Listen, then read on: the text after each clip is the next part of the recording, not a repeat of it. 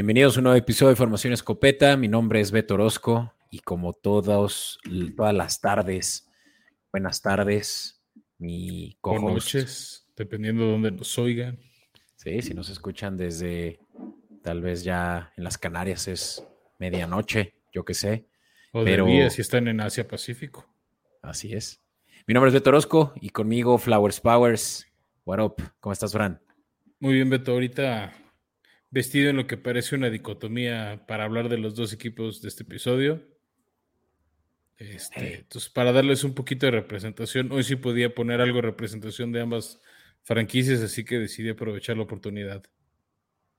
Y eso es tu playera de box y tu gorra de los Santos, para quienes no están viendo en video al, al buen Francisco. Que están desaprovechando que ya nos pueden encontrar en nuestro canal de YouTube de Formación Escopeta y ver los episodios, incluso cuando los hacemos en vivo, aprovechar y, verlos e ir interactuando con nosotros. Sí, sí. Y para quien ahorita se está preguntando por qué es que no encuentra nuestro logo habitual, bueno, pues tienen que buscar en todo caso Escopeta Podcast, ya saben, el logo azul, eh, ¿qué es? Fran, un azul aqua, tenemos. Azul clarito, yo veo colores muy simples. azul fuerte, azul clarito, azul marino. No, no se confundan. Formación Escopeta Podcast es este, el de nuestro logo. Así que búsquenlo un poquito más si es que no se encuentra. Pero bueno. Así es. Em, pues Fran, traemos justamente eh, una cobertura especial el día de hoy. Eh, la semana pasada hablábamos del Power Rankings, para quien no nos escuchó, creo que estuvo muy entretenido, incluso son dos episodios de hora y media cada uno. Que hubo mucha polémica, ¿eh, Beto? Yo vi en redes sociales cómo te troleaban. ¿En serio? Yo no me sí, sobre todo en nuestra cuenta de Instagram, arroba escopeta podcast. Decían, el de la izquierda está equivocado. como Bills 1 y Chargers 2 y no los Rams? Dicen, está mejor el de la derecha. O sea, ahí hubo polémica, pero si quieres, mira, podemos empezar a, revivir este, publicaciones de Instagram y, ver lo que nos comenta la gente. Pero sí vi, no muchos comentarios, tampoco te voy a decir que te super trolearon, pero sí unos tres o cuatro que decían que estabas muy equivocado, que no, no compartían tu opinión de Pago Rankings pues a quienes nos buscaron, ¿por qué no nos escriben desde DM y rétenos a que los subamos a un micrófono para que vean que, la presión mata? Pues a mí no me mató, Beto. Yo te dije así con todo el micrófono que tengo aquí enfrente que estabas mal. Oye, pues vámonos, ¿te parece? Eh, si quieres, vamos primero a los escopetazos, que tenemos un par, Beto. Me parece. Vamos.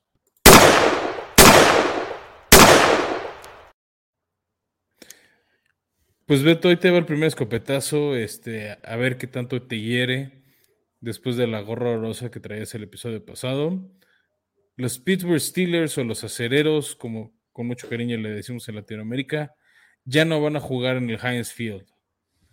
Ya, desde por 21 años juegan en el Heinz Field y a partir de septiembre del 2022 y hasta y por los próximos 15 años van a jugar en el Acrisure Field. Sí, pues que... le cabe en el nombre, ¿no? Sí, quería meterle más drama, Beto. sí, no, o sea, ya, ya de pronto van a decir que lo estamos mal informando a nuestros escuchas, pero en realidad sí es un cambio de nombre, mismo estadio, lo mismo le pasó a los Jaguares hace como unos tres años, pero claro que se siente raro. Este... Eh. Pero es raro y más porque este, Heinz es una marca de, de, Pittsburgh, o sea, no solo es de, bueno, y sus, fábricas, sus principales fábricas están en Pensilvania.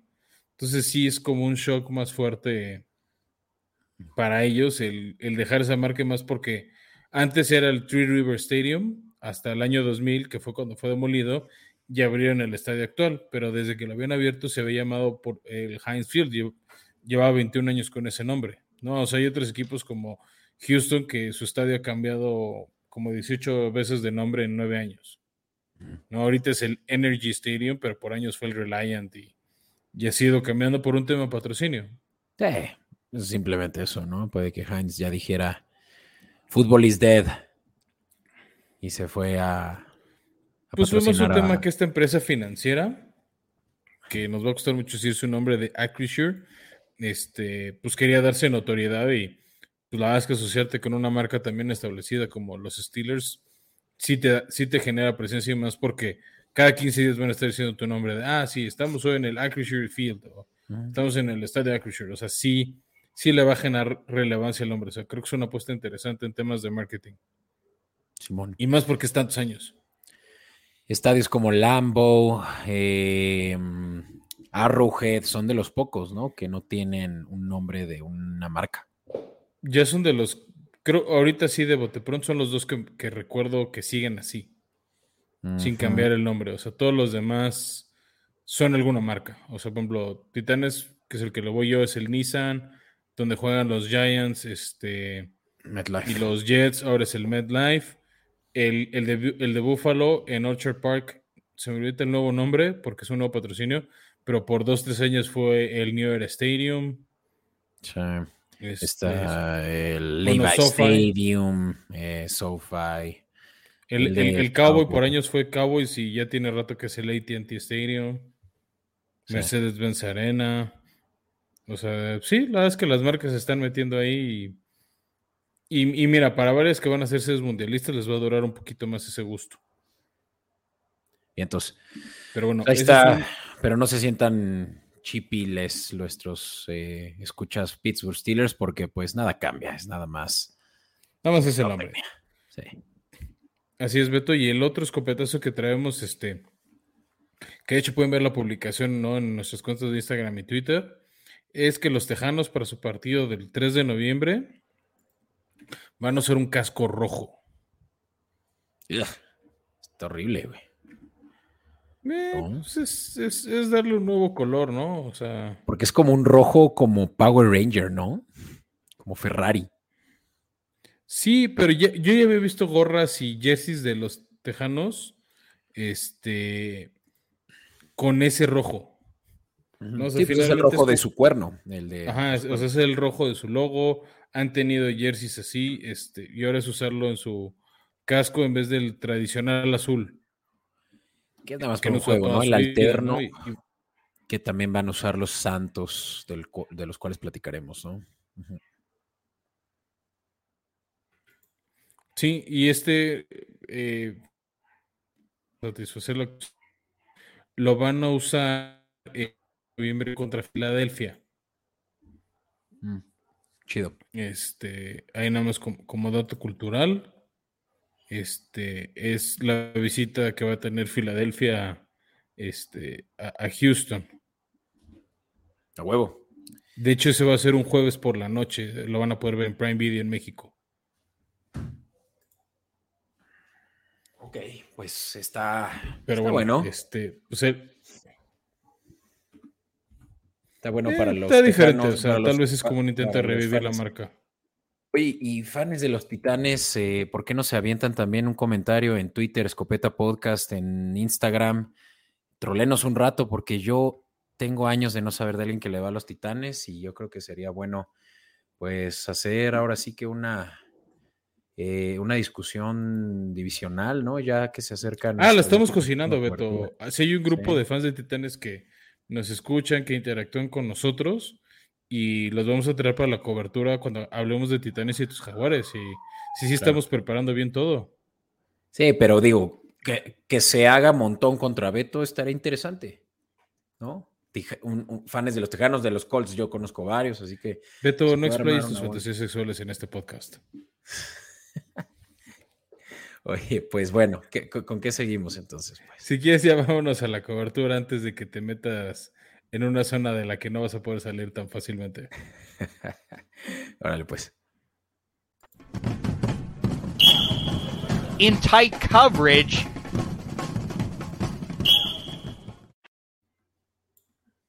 Ahora sí, Fran. Vamos a hablar de ese equipo que salió pues del hoyo hace un par de años, gracias a que el mejor jugador de todos los tiempos, Tom Brady, eh, pues les, les cayó como anillo al dedo, literal. Que se dio cuenta que tenían una buena defensiva y era una buena idea irse con ellos. Sí.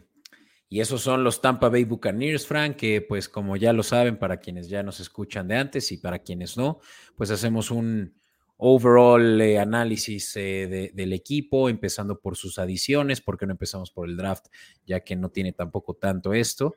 Y, y de ahí pues vamos también hablando de eh, las sustracciones de jugadores que, que salieron por la puerta y calendario, pues vamos a hablar en general de qué es lo que Tampa, los, los bucaneros tienen ahorita y con y eso cómo se puede permear a un campeonato más, ¿no? Sí, que bueno, em, empezar que Tampa justo al final de la le tocaba pick al final de la primera ronda y cambió su pick, ¿no? Con Jaguares, este, para irse al inicio de la segunda ronda, donde este, no iban a o sea, donde sabían que el jugador que querían tomar iba a estar ahí y hasta le salió un poquito más barato en temas de qué tipo de salario y condiciones les puso ofrecer a alguien si es pick de primera contra un pick de segunda y ganar un poco de capital de draft para, para años futuros. Que ahí te va una historia, ahí te va una historia interesante en relación a ese primer pick de los bucaneros que intercambiaron con los jaguares. Eh, ellos habían tocado base con uno de los jugadores, eh, safety, si no me equivoco, Luis Cine. Eh, lo recordarán para quienes fans de los vikingos que, si no me equivoco, se fue con ellos, seleccionado en la, ah, creo que en la última, en la, a principios del, no, no es cierto, a finales de la primera ronda. Luis Cine había sido contactado por los Tampa Bay Buccaneers y, y los Bucaneros fielmente le dijeron a Cine, si estás disponible en la posición que fue eh, overall pick 28, algo así, te vamos a seleccionar. Y a la mera hora, por más de que estuviera disponible, intercambiaron con los jaguares y nunca se dio ese lugar soñado seguramente para alguien como, como un novato, pues llegar a, jugar con The GOAT, ¿no? Pero te digo que lo mencionó por ahí en, una entrevista, pues que se sintió pues ya sabes, eh, defraudado por los bucaneros. Eh, mira, te diría un poco defraudado, sí, pero al mismo tiempo sería, creo que sería más tormentoso que te digan, ah, sí, te vamos a buscar y de plano nadie te drafté. Sí. ¿No? O sea. Y creo que al final sí fue un pick de primera ronda y si es un poco profesional, va, va a aprovechar la oportunidad, que creo que tampoco cayó en un mal equipo en temas defensivos como es, Minnesota.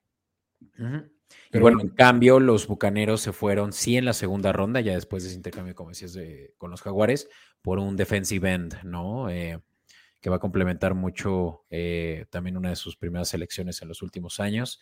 Y que viene a eh, cubrir ciertas bajas. Sí, pues la de Nomonte Su de hace dos años, ¿no? sé que ya. No, pues de entrada Jason Pierre Paul y, y, y Endaka Monsu, o sea, tenían que reforzar y rejuvenecer esa línea, entonces Siento que cubre más la baja de Pierre Paul que de Su, pero, pero vamos, es en esa posición defensiva donde necesitan ayuda. Y luego creo que hicieron un buen, su segundo pick de segunda ronda, Luke Godecki, este guardia defensivo, viene a cubrir el, este, pues las dos bajas que tienen. Una es el retiro de Ali Marpet y la otra es este, el guardia que se fue a, a, Bengals a cubrir a Joe Burrow, Alex Capa que bueno, yo creo que Capa si sabía que Tom Brady se quedaba, se quedaba ahí un rato. Y pensando en el retiro de Brady, creo que aceptó irse a los Bengals donde vio futuro próspero. tampoco lo culpo. Y después, en parte sus rondas complementarias, este, o sea, en la cuarta y en la sexta, agarraron a dos tight ends, sobre todo para cubrir otras dos bajas, la de Gronkowski y la de eh, OJ Howard, que se fue a ah, Bills. Sí, Braid sigue. Sí, Cameron Braid sigue, pero OJ Howard, que lleva más tiempo, se fue junto con Gronk. Entonces, justo la llegada de Kate Otton y Co Kift es para cubrir esos estilos, ¿no? Uno es más bloqueador que receptor y el otro es más receptor que bloqueador. Entonces, este, pues con eso se están protegiendo bastante bien.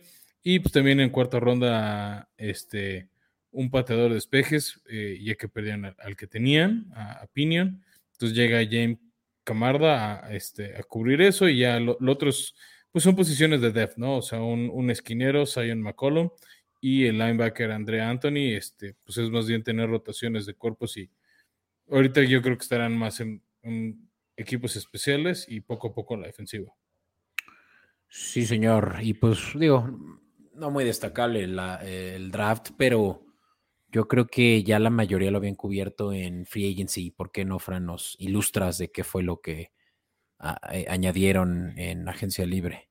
Mira, de entrada, porque eso sí era el golpe fuerte, se regresó Tom Brady, ¿no? Este, finalmente regresó este, Brady, que o sea, del retiro que, que en enero, después de esa derrota dolorosa contra los Rams, este, pues se veía un futuro oscuro en, el tema de coreback.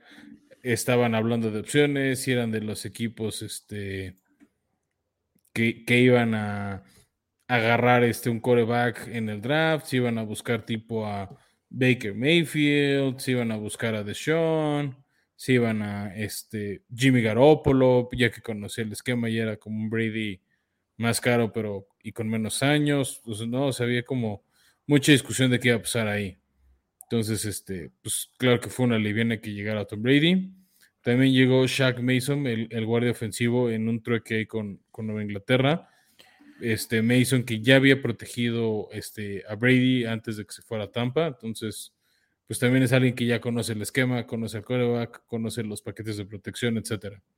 Entonces creo que es una buena llegada. Llegó también de Atlanta el receptor abierto Russell Gage, este, que se une a Mike Evans, este, Scotty Miller, etcétera, etcétera, en este, en este, en este equipo poderoso en tema de receptores, ¿no? Y creo que Russell Gage viene a cubrir sobre todo la baja de Antonio Brown. Exacto. Sí, justo es ese profundo que les va a hacer falta porque pues Mike Evans siempre va a tener eh, al corner 1 y Chris Godwin, pues ya sabemos que no es muy eh, constante, ¿no? Sobre todo la última temporada que estuvo lesionado. Por lo cual, Russell Gage yo creo que es una gran opción, sobre todo como fantasy owner, por ahí de una sexta, séptima ronda.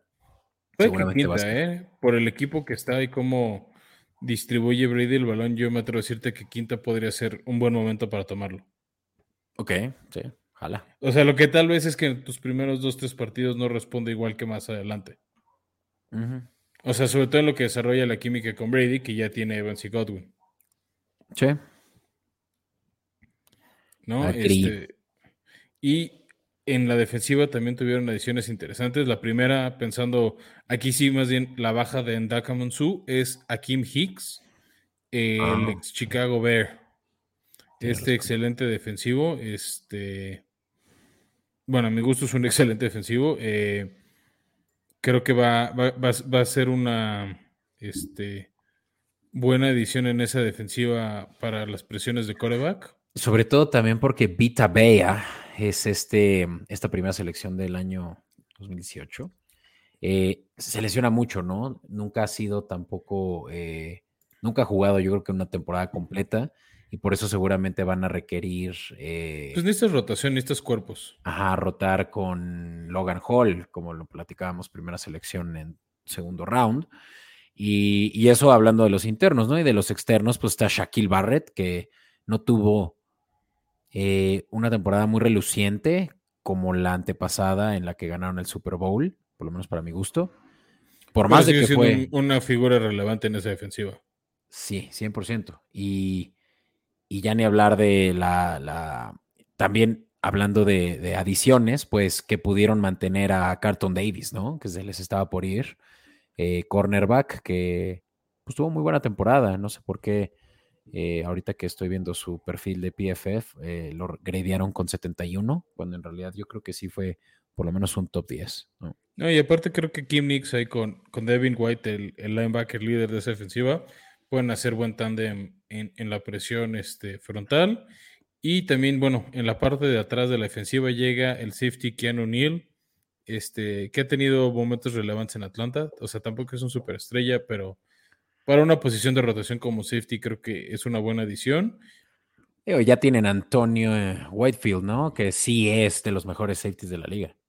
Sí, por eso te digo, es más un tema de rotación. O sea, no, no, no creo que llegue a ser el safety titular. Ni el chiste. y, hablando de Antonio Winfield, que lo platicamos el episodio pasado en nuestro Power Rankings, la lesión de Winfield fue la que sentenció a los, a los bucaneros por no poder detener eh, a, Cooper Cup, ¿no? En ese juego divisional. Sí, sí, tío, pero esta llegada aquí en O'Neill se me hace positiva. Este. Y teo, en Atlanta creo, en Atlanta tuvo buenos años y su último año en Dallas creo que sí pasó muy de noche. Este, me sorprende que Dan Quinn pues no, no le haya encontrado cómo sacarle más potencial. Pero pues, pues ni modo, ¿no? Así es esto de repente. Sí. Y, la última edición es un viejo conocido tuyo, Beto, y muy viejo conocido de, de Brady, es el defensive back o esquinero, Logan Ryan, ¿no? Que estuviera varios años este, en Patriotas 4, luego estuvo tres años en Titanes. De hecho, el último pase lanzado por Brady en, en Foxboro como un New England Patriot fue una intercepción a Logan Ryan.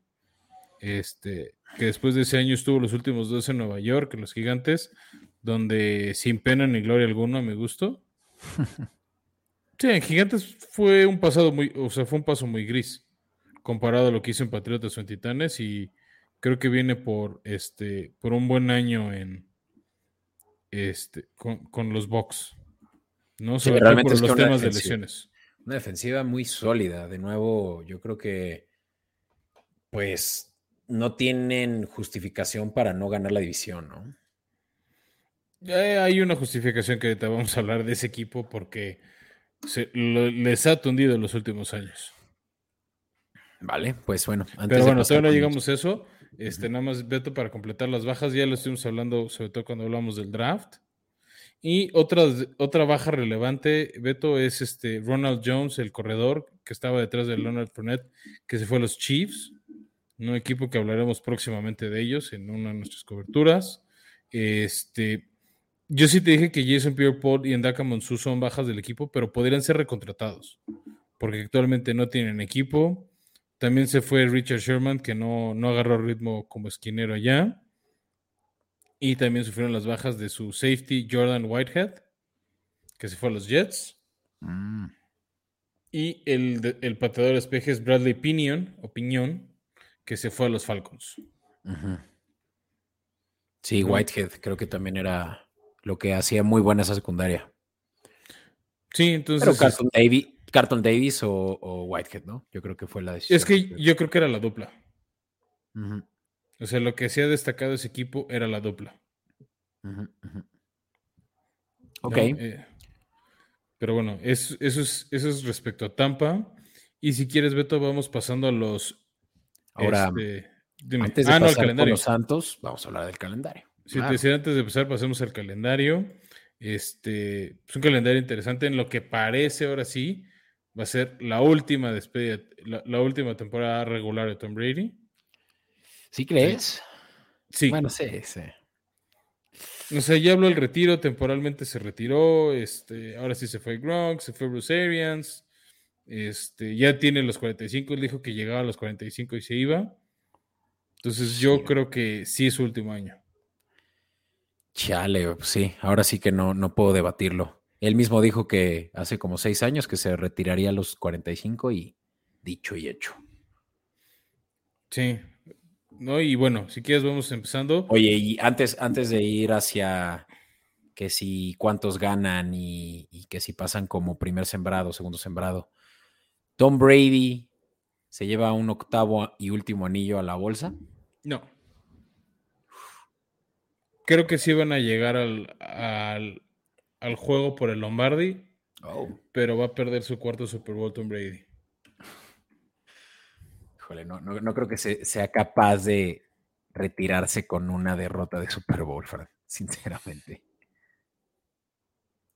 bueno, es que también depende de, si vuelve a tener otra lesión relevante que solo ha tenido una en su carrera, o sea, se ha perdido un año con esa lesión en 2009, después de cuando perdió el Super Bowl, la primera derrota del Super Bowl contra los Giants, que en la semana uno le en la rodilla y fue, este, pues ha sido la única vez que realmente se ha perdido muchos juegos Brady, es, bueno, esa y su suspensión por el Deflate Gate.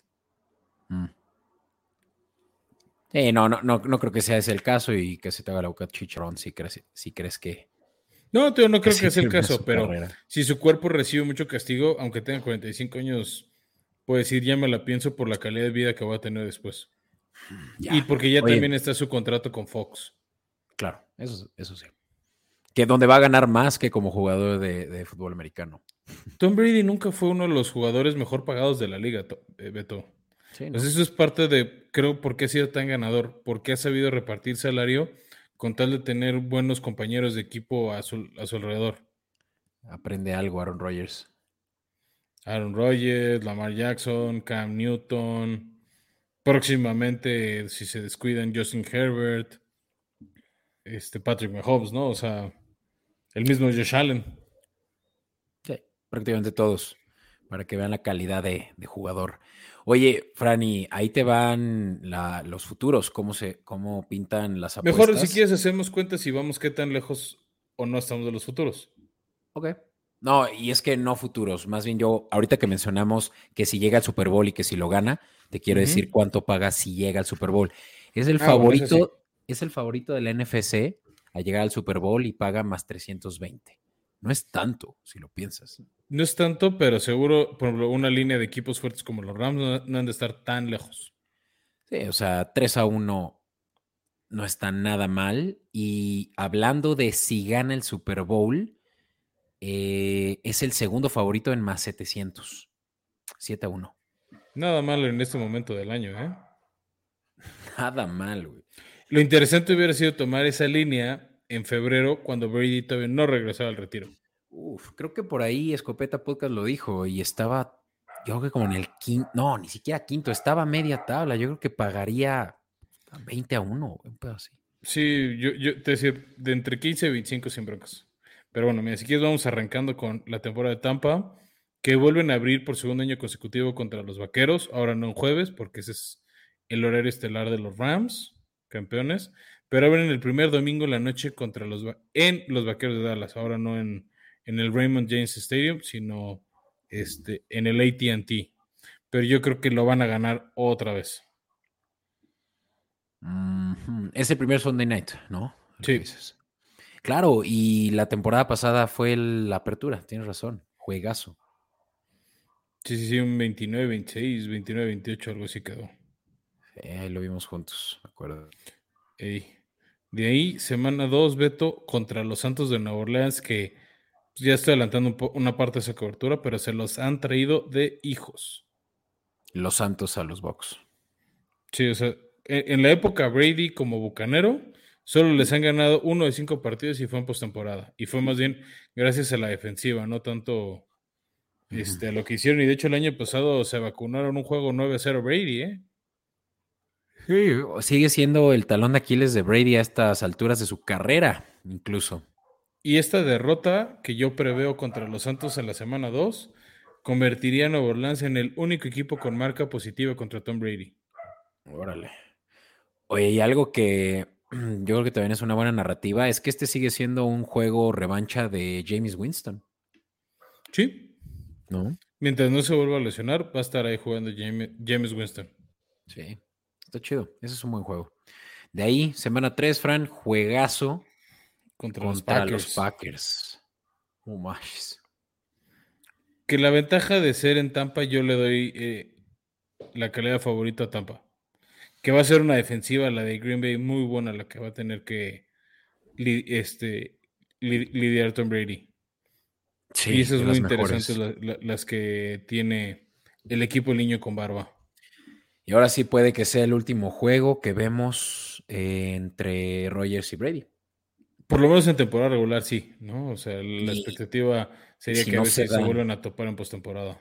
Sí, pero si vez. no, se, si no se da la suerte, porque yo creo que eso sería, sería buena suerte ver a Tom Brady y a Rogers en playoffs por última vez, sí puede esta ser la última, así que pues sí está para prepararse sus palomitas ese juego. Sí, sí, sí. De ahí, en la semana 4, otro Sunday Night contra los Chiefs, la revancha del Super Bowl de hace apenas dos años. Uf, no, es que el calendario de box está otro pedo. Sí, pero pues es lo bueno o malo de ser un equipo contendiente. Ujú. Tus partidos son más relevantes, pero bueno, Chiefs, de ahí ya les toca uno tranquilo contra los Falcons. Luego Los hijos, a- los hijos de Brady, tiene que decirlo. Ya lo dije. Sin duda.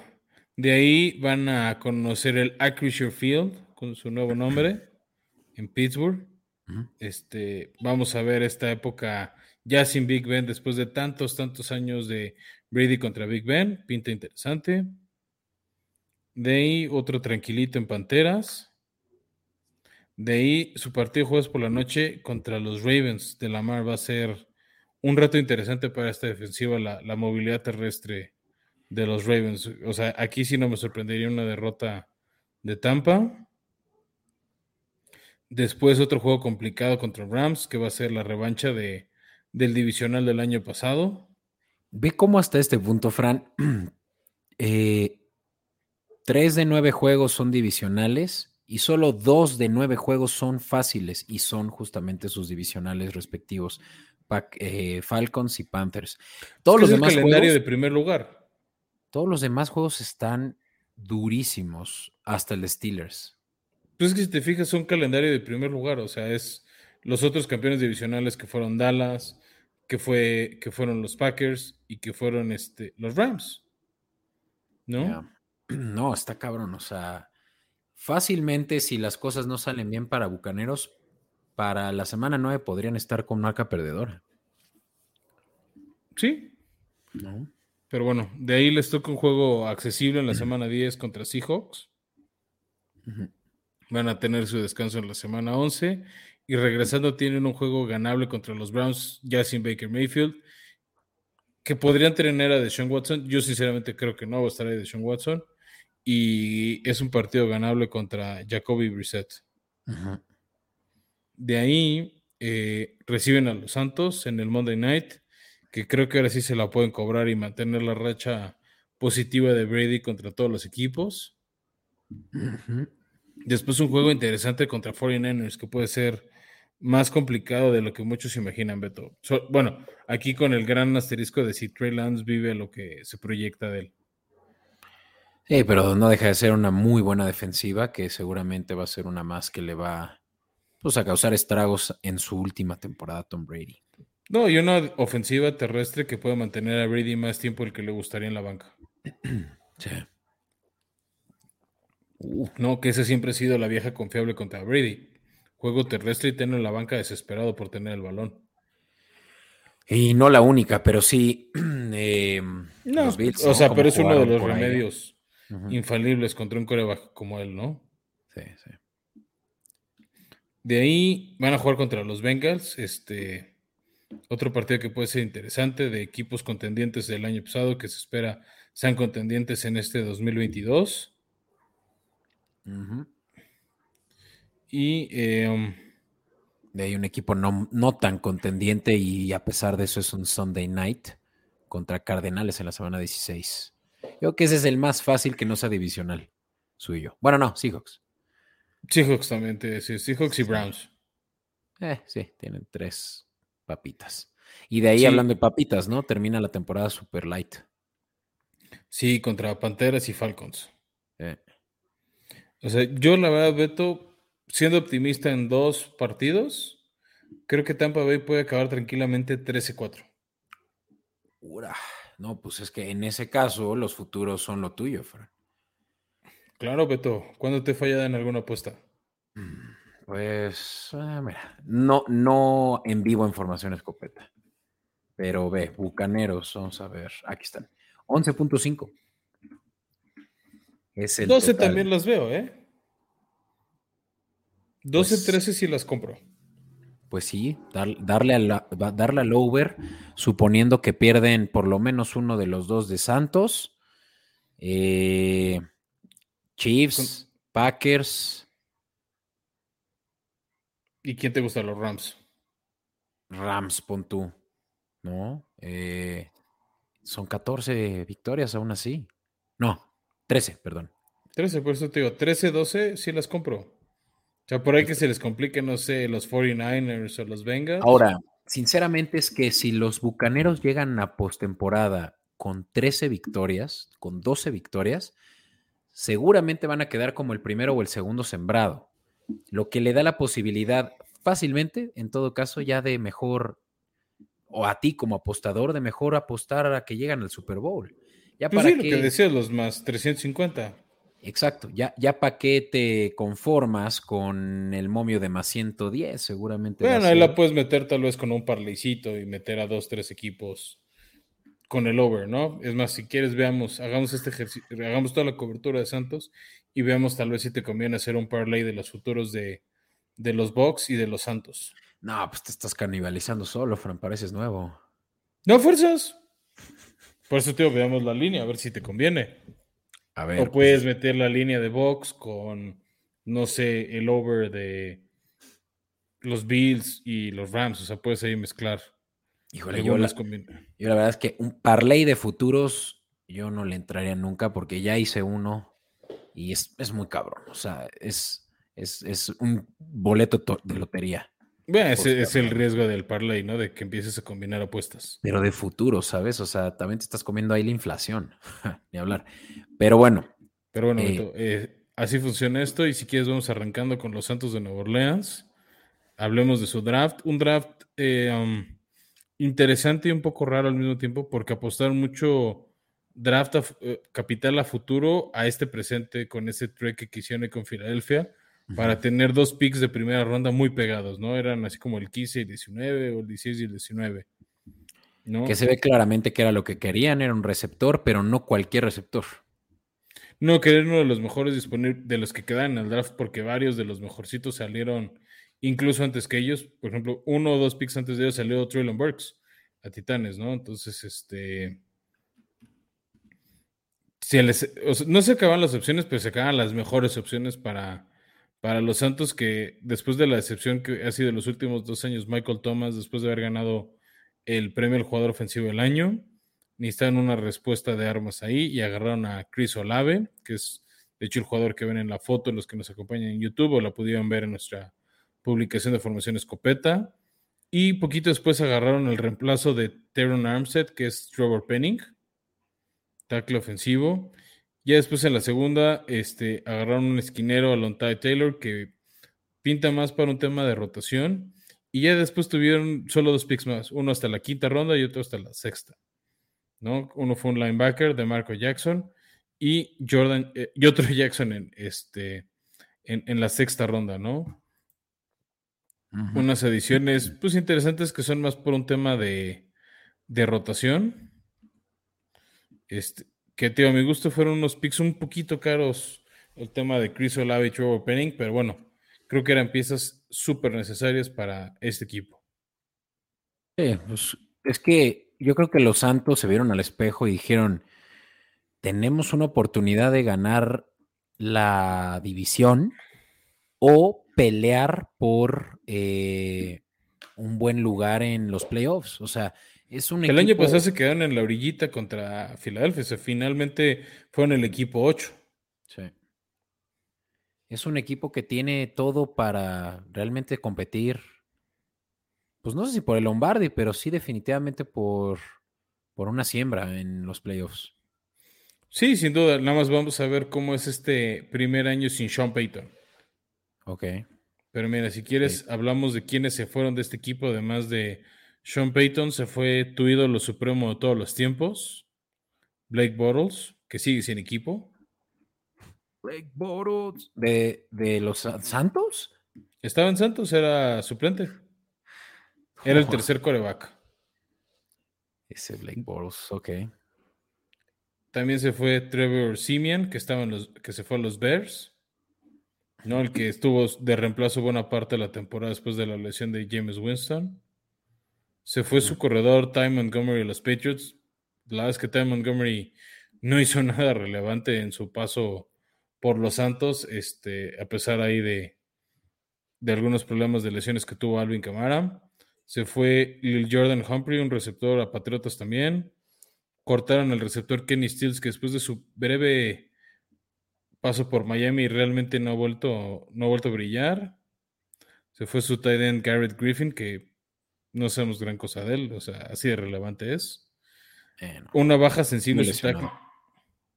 Una baja sensible, Beto, sí es la de su tackle izquierdo, Teron Armstead, que se fue a los Dolphins como uno de los linieros ofensivos mejor pagados de la liga. Eh, cortaron a su linebacker Quan Alexander, que creo que sí era pues de esas piezas más relevantes que se daban a notar en las jugadas por sus tacleos, por sus movimientos este, para cortar las corridas o, o pases rápidos. Se fue el safety Jeff Heath. Se retiró Malcolm Jenkins, su safety. Esa creo que sí es una baja más sensible para ellos. Es, esa sí creo que la pueden sentir más. Y Marcus Williams, que ya habíamos hablado de él en, en nuestros episodios de Agencia Libre, que se fue a los Ravens. Sí, pues es, en realidad muchas bajas, pero todas ellas ya eran, pues, eh, mermas. Yo creo que habían ya tenido de lesiones, ¿no? Es decir, salvo Armstead, creo que sí, Salvo Armstead, sí. Eh, estaba pensando en Alexander. Sí, este, pero mira, ahí te va quienes llegaron. Bueno, un tema relevante fue que retuvieron por dos años más a James Winston, que pinta ser su quarterback titular pero como ha sido un hombre de lesiones y de 8 millones de intercepciones, ¿no? Recuerden que es el hombre 30-30, 30 touchdowns, 30 intercepciones en un mismo año. Está Andy Dalton, el Red Rifle, ahí como suplente. Llegó Jarvis Landry a darle profundidad a este cuerpo de receptores. Creo que esa es una edición muy, muy positiva, que junto con Chris Olave y si es que revive Michael Thomas pueden hacer un trío de receptores para competirle a los tres que hablábamos de Tampa, ¿no? De Chris Evan, Godwin y Russell Gage. Entonces creo que ahí puede ser interesante la, ofensiva de, los Santos. Llegó el defensive Taco Charlton, el ex vaquero y ex, Pittsburgh. Llegó de los 49ers Kentavious Street, que viene de un buen esquema ahí con Shanahan. Llegó el mismísimo Honey Badger Tyron Matthew, ¿no? Para cubrir ahí la baja de Malcolm Jenkins y de Heath y de Marcus Williams junto con Marcus May de Jets y Daniel Sorensen también de los, de los Chiefs. Entonces, por lo menos tienes a Sorensen este, y a Taron Matthew que vienen de buenos años de conocerse y de compartir vestidor y, este, y tener esa química en, los Chiefs. Entonces, creo que son adiciones importantes para, para los Santos. Sí, sobre todo Landry, yo creo que ya vuelve un, wide receiver room muy poderoso, ¿no? O sea, hablamos de Chris Olave, el retorno de Michael Thomas. Pues se tiene, yo creo que altas expectativas de los Santos, porque James Winston no creo que sea tan mal coreback, solo no tenía. No tenía eh, piezas. No, no tenía piezas los años pasados en Santos y los últimos años en Tampa. Pues yo creo que jugaba. Goodwin. Sí, pero, jugaba, muy reckless, ¿no? Como que no tenía ahí, yo creo que buen head, eh, coaching. Y ya con Sean Payton, pues lo pudieron pulir. O sea, Santos es un gran equipo y underdog que, probablemente va a, a, hacerle batalla incluso a los eh, bucaneros, sabiendo cómo es que la tienen ellos en su calendario. Sí, pero ahí te va. Mi gran problema con los Santos de Nueva Orleans es que ya no está Sean Payton su nuevo entrenador en jefe es Dennis Allen, que ya había estado ahí. O sea, viene de este. O sea, heredó la chamba, ya, ya está como coordinador este, defensivo. Entonces, pues quiero ver qué pasa. El que se mantiene es Pete Carmichael, su coordinador ofensivo. O sea, va a estar, híjole, no casi sueño, 14, 15 con los Santos. De hecho, estuvo ahí también, eh, después de la suspensión de Sean Payton, fue de, de los que más estuvo ahí al tanto del equipo, entonces creo que va a ser interesante que lo retengan. Este Ryan Nielsen se queda como co-coordinador defensivo, tienen dos, uno es Chris Richard y el otro es Ryan Nielsen, este, que eran parte del equipo de Dennis Allen, entonces sin duda Dennis Allen va a estar ahí muy metido en el tema de, de la defensiva. Pues en general retienen a muchas piezas este entrenador. Nada más quiero ver cómo funciona Dennis Allen en los momentos de decisiones, porque era algo en lo que brillaba mucho Sean Payton, el famoso fútbol situacional. Este, entonces, ahí tengo mi gran, gran duda, porque además trajeron como coordinador de la línea ofensiva a Doug Marrone. No sé si te acuerdas de él. Sí, claro. Head coach de los, de los Jacks. Los Jaguares. eso no sabía. Interesante. Y que había estado, estoy leyendo, Beto, rápido, aquí en un dato de, los que lo me lleva mi equipo de investigación, que es la segunda vez que está en Los Santos. Tuvo un breve periodo cuando recién llegó Sean Payton entre 2006 y 2008. También como pues coordinador de la línea ofensiva. Y pues ya saben cómo opera y, era, era, bueno, o sea, tuvo mala suerte yo creo alrededor de, de todo el caos que había en, en los y Que sigue habiendo en Jaguares por lo menos del lado ofensivo. Pero recordemos que Doug Marrone es cuando llegamos a, final de conferencia, ¿no? Sí, sin duda. Oye, y, Este, y ahora que, que, que, que hablas de Dennis Allen, yo incluso creo que es de, porque por ahí lo escuché, eh, no, no me consta ahorita, por lo menos en la casa puestas donde ahorita estamos viendo nuestros momios, pero que Dennis Allen puede ser un underdog en ganar el coach del año si logra llevar a su equipo a, a, a primer lugar de la división. Sin duda. ¿no? Creo que sería relevante sobre todo por el legado que le deja Sean Payton, ¿no? Que esa es como la gran duda con él. Sí, o más, bien, o más bien lo, lo- la, baja es, la, la- la baja expectativa que, al de- que hay de él, ¿no? Por Es que dejó un muy mal sabor de boca su paso por los Raiders.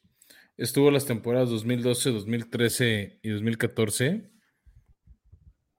y en general no fue muy positivo. O sea, estoy, da- dame un segundo, déjate busco rápido los sus récords de esos años con, con los Raiders, pero la verdad es que sí fue malo su paso como entrenador en jefe por los Raiders. De Dennis Allen. Sí, eh, o sea, de Dennis Allen como head coach, este, su, su primer año en 2012 tuvo una marca de 4 y 12. Ujú. Sí, tenían ahí unos temas de, de, de- del cap de salario. Este, tuvo esos problemas después con Terrell Pryor, el quarterback en 2013. Tuvo por ahí a Matt McGloin.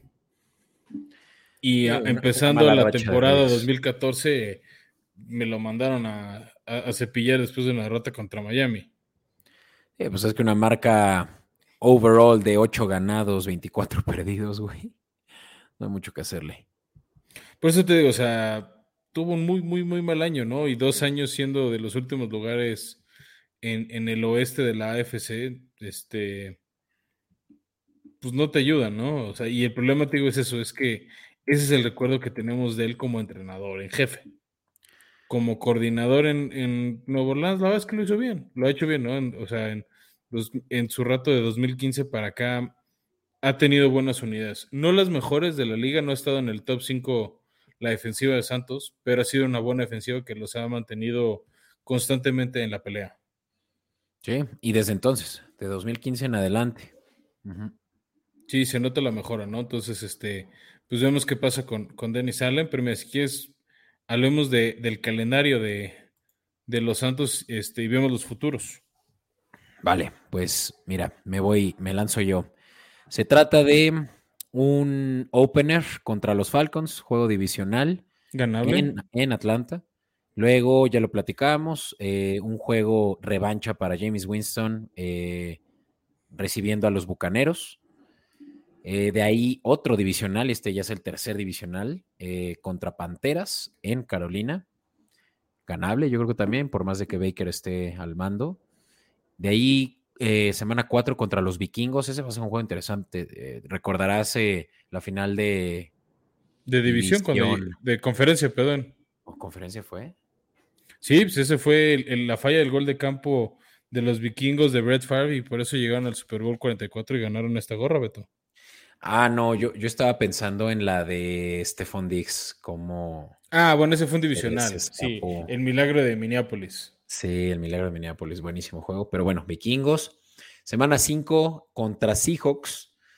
Eh, papita hasta este punto, realmente, excepto por el de Bucaneros. O sea, es- este puede ser un equipo con marca ganadora hasta este punto. Sí, pueden andar un cinco. 5-0 en las abrir el año con 5-0 Ujú. y puede que su Ven- primera derrota sea contra Bengals en las 6. Bengals, semana 6, ese puede ser rudo, sobre todo si es que Bengals está sano, como lo estuvieron el año pasado.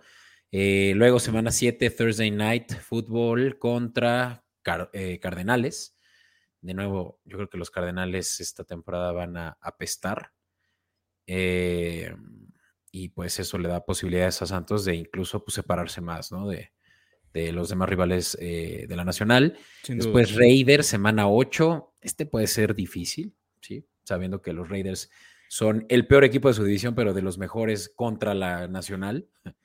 Eh, semana 9, Ravens. Este es Monday También Night. muy complicado ese, ¿eh? Ese, Ese está fuerte. ese de Ravens. Mira, tienen tres rachita, una rachita de tres partidos de la americana, muy o sea, interconferencias muy complicados.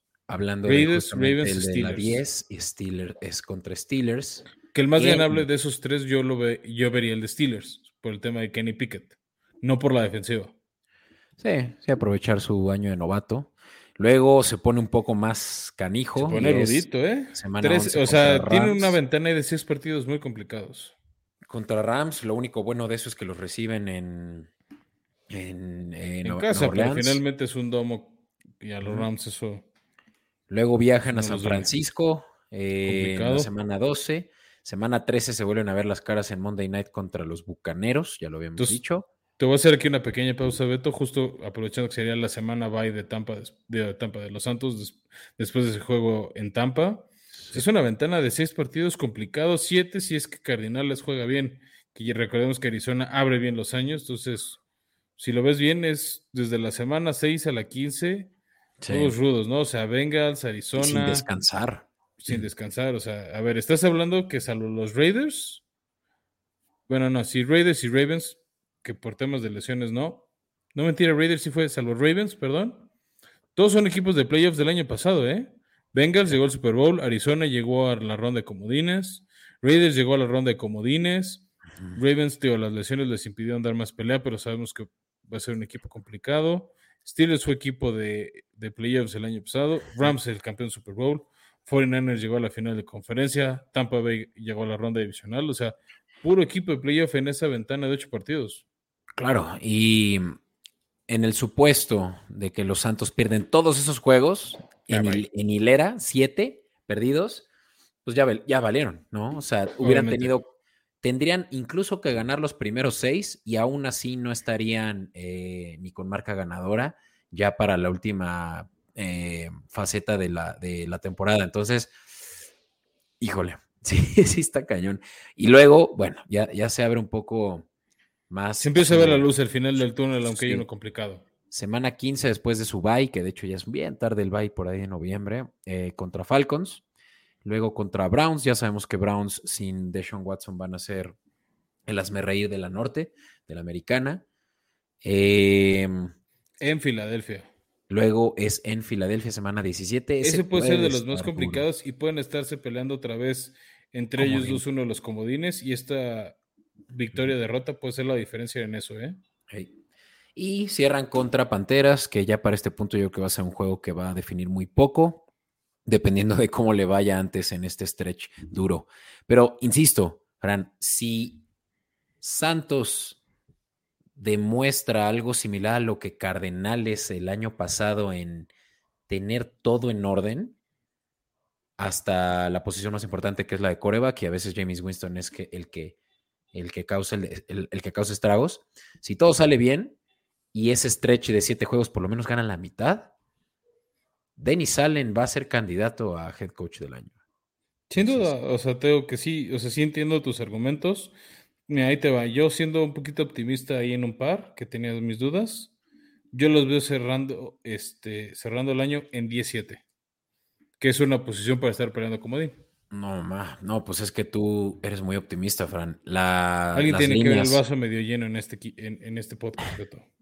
Sí, más bien yo, yo soy el que, el que, el que es oscuro y piensa de manera negativa, pero yo creo que van a estar más cercanos a su línea, según lo que dice Vegas o la mayoría de las casas de apuesta, y eso es 7.5, Fran. Puede que 8 si empiezan bien el año, pero sí, tienen que ganar sus divisionales contra Falcons y Panteras para que ese 7.5 se, se rebase, sin duda. Los cuatro. Sí, sí, sí, a ver, o sea, creo que pueden abrir el año 5-0. O sea, ganando ese primero. Mira, es que regresate rápido, te explico dónde veo eso. O sea, te digo, yo veo que pueden ganar los primeros cinco. Bengals ahí pues una derrota. Creo que sí le pueden ganar a Arizona, a los Raiders. Puede que a Ravens no. A Steelers puede que sí. A los Rams 49ers Bucks después no. Falcons, Browns y Panthers sí. Entonces, digo, por ahí saco los 10. No, pues ya ve- vele a apostar, Fran, porque además está al. Ay, güey. ¿Cómo está la línea de over-under? No, hasta eso paga medio mal. El 7.5 quiere decir que esto ya está cercano a ser. Equipo Ocho. medio tabla. eh, no, ajá, sí, o sea, 8 victorias, porque el 7.5 paga menos 150. Está a punto de llegar a 8. Sí. Yo diría, apuesten la hora si creen como Fran que sí ganan por lo menos 8. Y. 8 sí los veo, ¿eh? Que más 8 o 9 puede ser quedar fuera. Sí, sin duda. En fin, pues eh, está mostrando ya para cerrar por hoy, Fran, e incluso eh, que nuestros escuchas eh, se recuperen de, ese, de, de esos episodios larguísimos de la semana antepasada y antepasada, con un episodio de menos de una hora. Pero este es el, escenario de, eh, para quienes nos ven eh, en video, de los juegos divisionales, ¿no? Que lo platicábamos, yo creo que hablando de los Santos en particular, la semana 2 y la semana 15, no es cierto, eh, Bucaneros contra Saints 13. Eh, son, son las que pueden realmente dar un buen espectáculo. Que salvo que en una de esas Baker Mayfield nos sorprenda con el esquema de Ben McAdoo y Matt Rule, que podría complicarle la vida a los partidos, este, tanto a los Santos como a los Bucks. Atlanta sí está en plena reconstrucción, entonces, pues no, no me asusta Mm. Atlanta tanto, pero Carolina creo que no, o sea, no, no les va a complicar la vida en cuanto a marca, pero sí les puede hacer, sí les puede hacer un partido complicado. Ok, pues sí. Oye, y ahí te va también otra buena narrativa, la, eh, la batalla que va a haber entre los formers two, dos overall picks, en este caso del draft del 2015, James Winston en los Santos y Marcus Mariota en los Falcons. Que Esa ya Mariota ser- se lo vacunó, ¿eh? De hecho, debutaron el uno contra el otro en aquel septiembre de 2015. Fue Ah, una visita de los Titanes a Tampa sí. y Mariota se super vacunó a James Winston. Sí, va a estar bueno. Y es semana uno, Santos contra Falcons. Ahora sí que en la sur de la Nacional van a estar las revanchas en la semana uno porque Carolina visita, no es cierto, Browns visita a Panthers y esta va a ser la revancha de Baker Mayfield, semana uno. te, que te decía rápido, también Mariota, este, James Winston tiene una deuda con Mariota porque le ganó el Rose Bowl por paliza también en 2015, ¿eh? Ese es un juego a ver. Semana uno, Santos contra Falcons es un juego a ver. O mínimo no, no spoilearse y verlo en repetición. La neta. Y eh, pues creo que eso es todo, Fran. ¿Qué te parece si con eso cerramos por hoy? Eh, pues un, un episodio que, que creo que obvia mucho hacia que Bucaneros es favorito, pero yo, yo, yo sí estoy no, no tan eh, optimista como tú con los Santos, pero sí me gusta mucho su, su roster este año, defensiva sobre todo. Te digo, o sea, con esa defensiva, 10 victorias son posibles. Eh. Pero bueno, Pero va, pues eso El tiempo hasta dirá, aquí. Beto. Y pues muchas gracias a todos por escucharnos. Como saben, Escopeta Podcast es un lugar donde podemos seguir la conversación eh, posterior a, a los episodios que tenemos semanales. Vamos a empezar a hacer episodios ya bisemanales, ya porque ya se acerca la temporada de Fantasy, así que váyanse preparando para sus mock drafts. Ya por ahí de finales de este mes vamos a estar eh, dando noticias acerca Empe- de eso. empezando a dar qué jugadores tienen que tener en el radar, pero no les queremos cerrar el mock draft final, porque ojo Beto, pues luego hay lesiones en los partidos de pretemporada, en esos campos de entrenamiento, entonces también les vamos adelantando nuestra recomendación, hablen con su comisionado de la liga o si son el comisionado, pongan el draft una semana antes de que arranque la temporada, cuando ya más o menos tenemos una mejor foto de quiénes pueden arrancar el año. A huevo. Pero ese es, ese es uno de los primeros tips que les damos en temas de fantasy. Y no se olviden de darnos su review de cinco estrellas, su like en, en YouTube, este, en Facebook, en Instagram. Por favor, a, a ustedes no les cuesta y a nosotros nos ayuda. Y no hay más que darles las gracias y nos vemos en el próximo episodio. Bye.